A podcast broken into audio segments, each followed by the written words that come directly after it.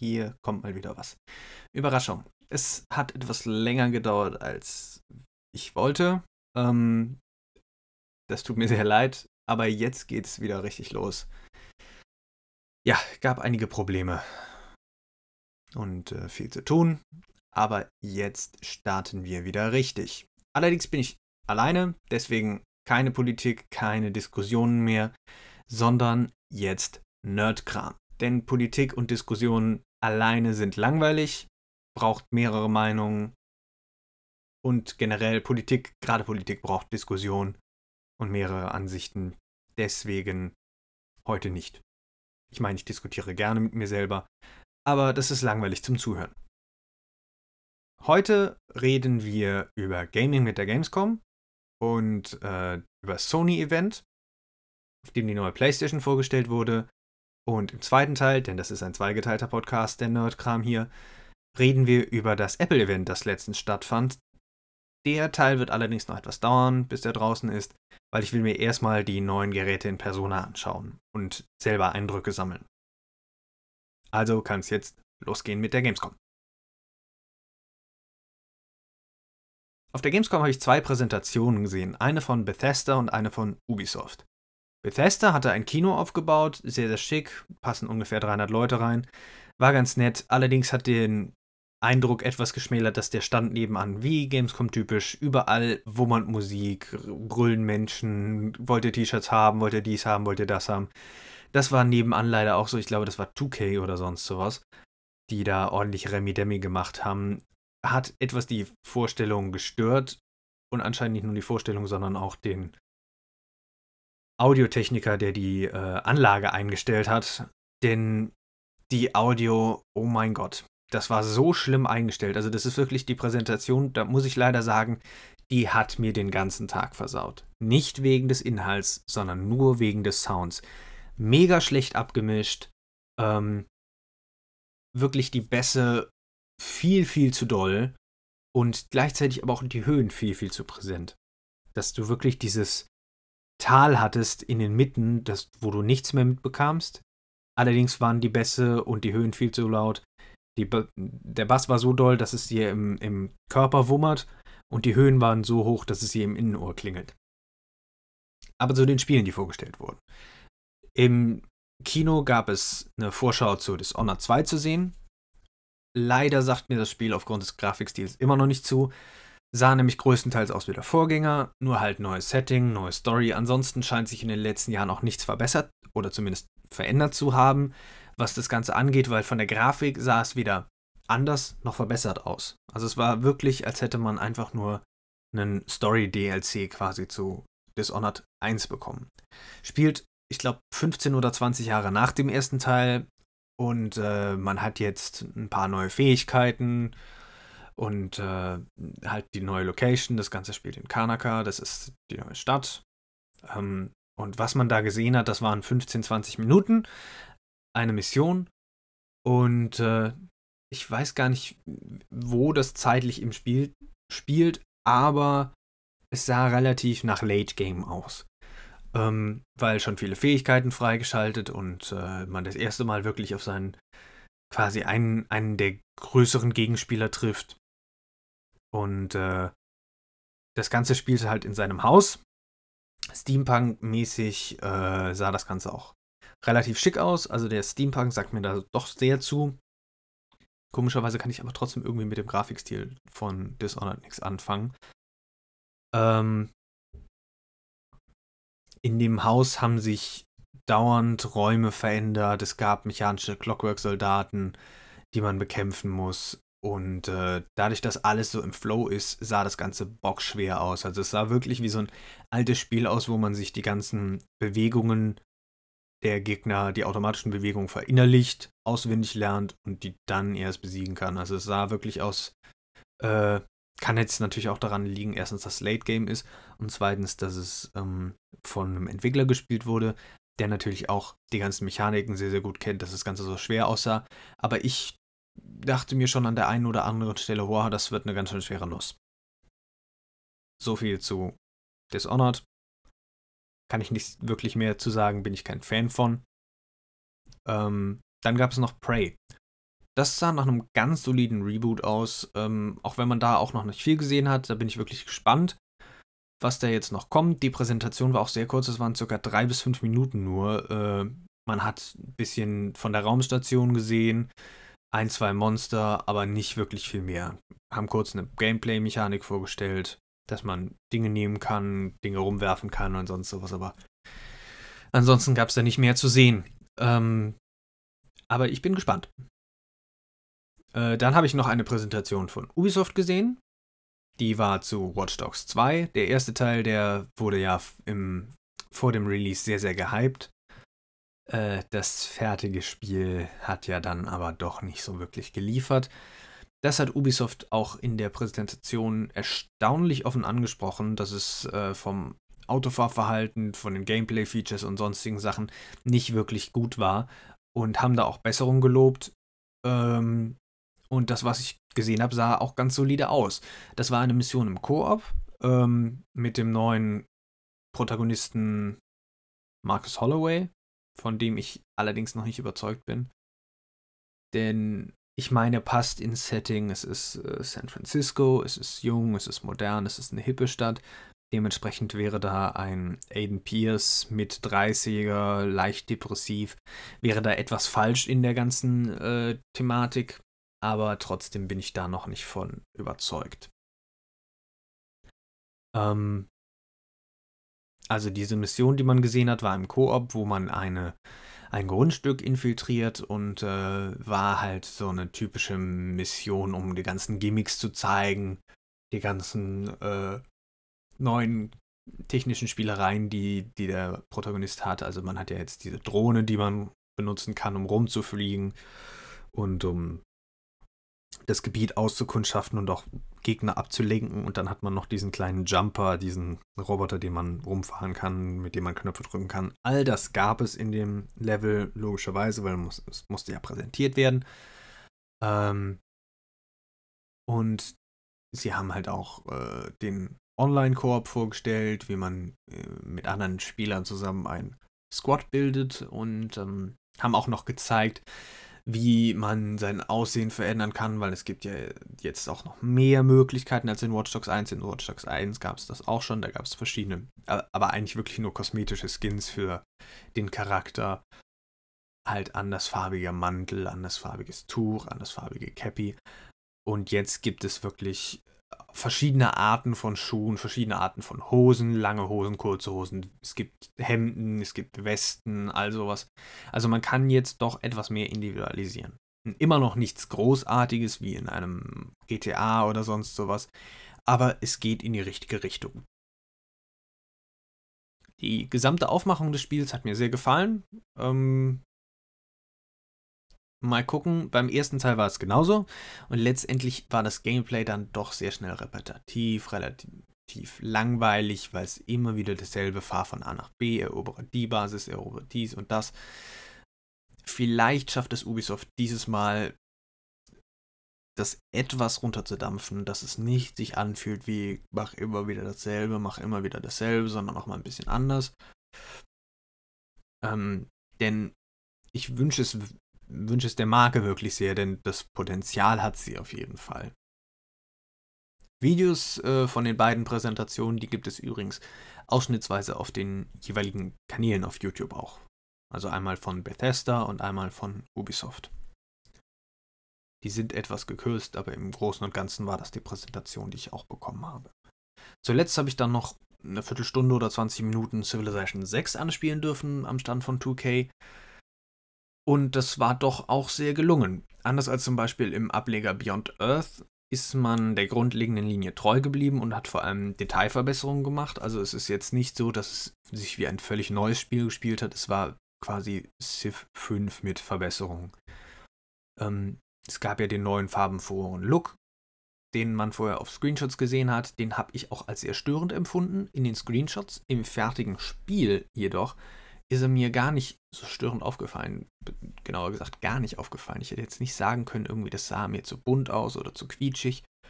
Ähm, insgesamt sah die Grafik einfach stimmig aus. es hat irgendwie gepasst. Die neuen Verbesserungen, dass Städte jetzt über mehrere Felder wachsen, dass jedes Wunder ein eigenes Feld braucht und also weiter. Das hat mir sehr, sehr gut gefallen. Ich bin nicht wirklich weit gekommen im Spiel, weil in 15, 20 Minuten, da fängt man gerade erst an. Ich hatte erst gerade meine zweite Stadt eröffnet. Das geht, ja, also die Zeit verfliegt ja ohne Ende in Civilization. Ähm, insgesamt, also wie gesagt, ein sehr, sehr schönes Spiel. Ich werde es mir auf jeden Fall angucken. Ich werde es mir auf jeden Fall holen, allein weil ich Civ wirklich sehr, sehr schön finde. Ich denke, das ist das beste Aufbauspiel, das man kriegen kann, so aktuell. Die Verkaufszahlen zeigen auch, dass ich nicht alleine bin mit der Meinung. Also das ist auf jeden Fall wieder ein Spiel für nur noch eine Runde mitten in der Nacht um drei. Äh, das, da freue ich mich sehr drauf. Und das war es auch schon im Großen und Ganzen mit meinem Erlebnis der Gamescom was die Spiele angeht zumindest, weil dieses Jahr war es wieder total, ich fand es wieder zu voll, die Hallen waren viel zu groß, es war zu laut, äh, viel zu viele Leute waren da, also man kam, obwohl die Hallen so groß sind, kommt man nicht wirklich gut durch und man legt ja irre Strecke zurück und trotzdem sind überall Leute. Es verläuft sich leider nicht so gut, wie, wie ich das gerne hätte. Und ich finde es auch immer noch echt schade, dass die Gamescom wirklich nur die vier Tage ist und nicht eine ganze Woche. Also ich würde mir echt schon wünschen, allein weil es wirklich die größte Messe der Welt ist, dass man da auch mal eine Woche macht, eine Woche draus macht. Dann kann man erstens mehr Leute äh, reinholen. Die Aussteller haben noch mehr Möglichkeit, sich zu zeigen. Ne, längere Zeit sich zu zeigen, können sich noch mehr einfallen lassen. Natürlich ist es umso anstrengender dann für das ganze Personal. Allerdings ist es dann halt auch für die Leute, die sich das angucken wollen, für das Publikum, wäre es besser. Ich bin gespannt, wie das nächstes Jahr ist. Nächstes Jahr fängt die Messe ja einen Tag früher an. Da ist Dienstag schon der Fachbesuchertag. Ab Mittwoch geht es dann los mit dem ganz normalen Publikum. Und am Samstag hört es auf. Das hat vor allen Dingen wirtschaftliche Gründe, nehme ich an. Allein, weil sonst der Sonntag der stärkste Tag ist, der fällt weg. Das müsste ja irgendwie aufgefangen werden. Also sie werden sich das gut überlegt haben. Das hat wahrscheinlich einfach den Grund, dass sie die Leute am Sonntag nicht noch mehr bezahlen wollen. Ne, weil das, es gibt ja Wochenendzuschlag oder also weiter. So spart man etwas. Vielleicht lohnt es sich für alle. Vielleicht kann man dann auch mal überlegen, die irgendwie von Montag bis Montag zu machen oder von Montag bis Samstag. Wäre eine Verbesserung in meinen Augen. Ähm, mein Spiel der Gamescom habe ich ein sehr genaues Bild von. Äh, habe ich aber allerdings gar nicht selber gespielt, sondern nur am PlayStation-Stand gesehen. Das war das Indie-Spiel Bound. Sehr, sehr schöner Grafikstil, sah so ein bisschen aus wie ein Journey, Ne? Journey war, war ja auch ein sehr, sehr schönes Indie-Spiel. Sah ein bisschen danach aus wie so ein geistiger Nachfolger. Etwas anderer Grafikstil. Es wird viel mit Polygonen aufgebaut in der Welt und so weiter. Und man spielt eine Tänzerin, eine sehr, sehr detailliert ausgearbeitete, allerdings abstrakt ausgearbeitete Tänzerin, die sich in einer sehr, sehr minimalistischen Welt bewegt. Also die Welt ist vor allem durch Farbflächen gekennzeichnet, im dreidimensionalen Raum, die sich aufbauen und auch wieder abbauen. Und es ist alles sehr, sehr eckig und kantig. Die Tänzerin wiederum ist sehr, sehr gut modelliert. Und das ist auch so ein schöner Kontrast. Dadurch hebt sie sich wirklich sehr, sehr schön von der Spielwelt ab. Und kriegt auch eine eigene Persönlichkeit. Ne, durch die ganzen kleinen Feinheiten in ihr drin sind wirklich so kleine Charaktermerkmale, die da herauskommen, wenn sie da durch die Welt tänzelt. Also super Grafikstil, solltet ihr euch unbedingt angucken. Und wo wir gerade beim Thema PlayStation sind, können wir jetzt auch direkt rüber zum PlayStation-Event. Sony hat es Microsoft nachgemacht und hat damit offiziell die alte Einteilung in Konsolengenerationen aufgelöst. Ich finde es schade. Ich war immer ein Fan von den Konsolengenerationen, weil man sich wirklich sicher sein konnte, ich kaufe mir jetzt diese Konsole und für vier, fünf, sechs Jahre ist das der Stand der Hardware, den wir haben. Danach kaufe ich mir wieder neue Hardware und damit kann ich dann auch wieder lange spielen. Jetzt ist es so, es gibt die neue PlayStation Slim, die ist fast genauso wie die aktuelle PS4, also größtenteils uninteressant. Und dann gibt es die PlayStation Pro, die laut Sony 4K Gaming ermöglicht. Allerdings nicht nativ, sondern nur hochskaliert. Das ist ein Fakt, der wurde von Sony geschickt umschifft. Dafür wurde HDR dann nochmal ganz besonders in den Vordergrund gestellt. Und das könnte ja wirklich eine gute Ergänzung sein. Das hochskalierte 4K, naja, vielleicht 2K. Lustig fand ich den Fakt, dass die PlayStation 4 Pro, die ja 4K Gaming unterstützt, mehr oder weniger keine 4K Blu-rays lesen kann. Die neue PlayStation Slim allerdings kann 4K Blu-rays sehr wohl lesen und wiedergeben. Also das verstehe ich nicht. Vielleicht hat Sony da noch irgendeine Erklärung für. Ich bin gespannt. Ähm, HDR allerdings, also High Dynamic Range, kann wirklich helfen, Allerdings war das Problem von Sony, dass sie immer wieder betonen mussten, alles das, was ihr jetzt hier seht im Stream, auf der Website, auf YouTube, das ist alles kein HDR, weil ihr guckt das nicht mit einem HDR-Bildschirm. Die einzige Möglichkeit zu sehen, wie toll das ist, ist hier zu sein und es selber zu gucken auf diesen Monitoren. Und das ist eben so das Problem. Wenn du den Leuten sagen musst, ey, das ist wunderbar, ihr könnt das jetzt nicht sehen, aber ihr müsst uns einfach glauben, ist halt immer schwer. Ne? Ich weiß, wie toll HDR ist. Ich kenne mich mit Fotografie aus. Ich kenne mich ein bisschen mit Bildschirmen aus. Das ist schon ganz nett, wenn man ein HDR-Bild hat. Das Problem ist nur, die, ich denke, die breite Masse denkt bei HDR immer bei die, äh, an diese extremst überbearbeiteten Bilder, die einfach nur noch schlimm aussehen, weil viel zu viel Helligkeit, viel zu viel Kontrast, viel zu viel auch äh, Sättigung drin ist, sodass es einfach nur noch nach schlimmem Pixelbrei aussieht. Das wird es nicht sein, es wird geschmackliches HDR sein, aber trotzdem ist es schwer, sich einfach so vorzustellen. Und ich denke auch, neben dem Problem, dass wir Sony einfach glauben müssen, dass HDR toll ist, ist das nächste große Problem, dass sie haben die Einstiegshürde für die volle Erfahrung der Pro. Denn man braucht einen 4K-TV und man braucht einen HDR-Fernseher. Beides zusammen. 4K wird immer günstiger. Es gibt jetzt 4K-Fernseher für 400, 500, 600 Euro. Allerdings ist HDR gerade der neue Trend auf der IFA gewesen und all sowas und auf der CES. Und dementsprechend ist das noch sehr, sehr teuer. Die günstigsten 4K HDR-Fernseher, die ich gesehen habe, gehen so bei 1400 Euro los. Das ist in Technikkreisen inzwischen auch wenig. Allerdings ist es noch echt viel, wenn du überlegst, dass die Konsole so günstig ist, der Fernseher dann allerdings so, so teuer. Na, man denkt immer, ja, gut, die Konsole kostet ja nicht viel. Naja, doch. Weil, wenn man die Hardware nicht schon zu Hause hat, muss man die sich, wenn man die wirkliche Erfahrung haben will, auch neu anschaffen und damit wird die Anschaffung der Konsole wesentlich, wesentlich teurer.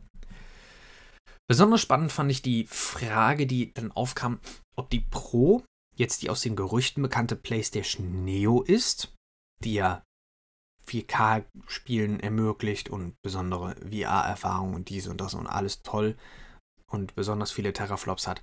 Oder ob uns da noch in etwa ein bis zwei Jahren was Neues ins Haus steht, wenn dann auch äh, die Xbox Scorpio erhältlich ist, die Microsoft ja auch schon angekündigt hat als die neue, besonders starke, besonders potente Play, äh, haha, die, die neue, besonders starke und potente Konsole, nicht PlayStation. Ich bin ein PlayStation-Kind, deswegen ist Konsole für mich gleich PlayStation. Es tut mir leid.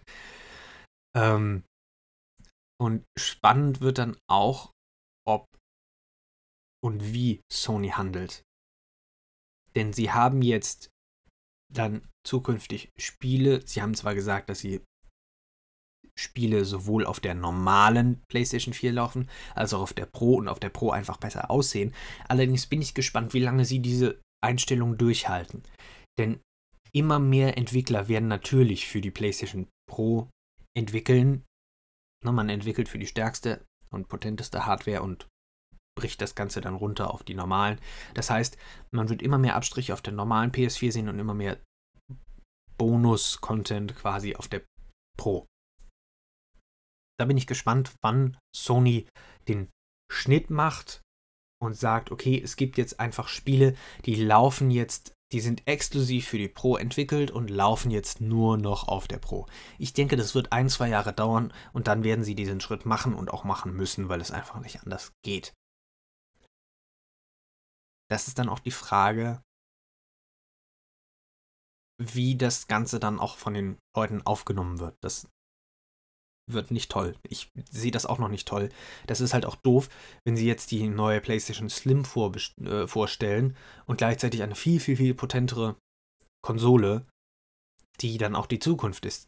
Weil die machen wir uns nichts vor. Die Slim, die ist jetzt relativ günstig mit nur 299 Euro und Dollar. Aber das ist nicht die Zukunft. Das ist keine zukunftssichere Hardware. In zwei, drei, vier Jahren kannst du auf der nicht mehr wirklich die Top-of-the-Notch-Spiele spielen. Ja, die, wird, die wird das einfach nicht mehr unterstützen. Im Gegenteil, die Pro wird, ist, wird und ist die zukunftssichere Hardware. Und dementsprechend muss man sich wirklich fragen, wer kauft für jetzt nur 299 Dollar und Euro die nicht zukunftssichere Hardware, wenn es doch für nur 100 Euro mehr denn die neue Pro, die kostet nur 399 Dollar bzw. Euro. Also der Preis, für den man aktuell die normale PlayStation 4 kaufen kann, verkauft werden. Wer kauft sich dann noch die Slim? Naja, ihr seht schon, alles noch sehr, sehr, sehr, sehr viele Fragen. Ähm, ich gucke mir das Ganze nochmal an. Ich werde mir das angucken, wie das aussieht und auch die ganzen Sachen, zum Beispiel von Apple, dann auch noch mal ein bisschen betatschen und angrabbeln. Dafür sind sie ja da, deswegen haben wir ja so große Handys. Die Touchscreens werden immer größer, damit man immer mehr grabbeln kann. Und dann melde ich mich, sobald es wieder neue Sachen zu besprechen gibt und ich neue Eindrücke gewonnen habe. Und diesmal dauert es auch nicht mehr so lange. Versprochen. Bis dahin, macht's gut und habt einen schönen Tag.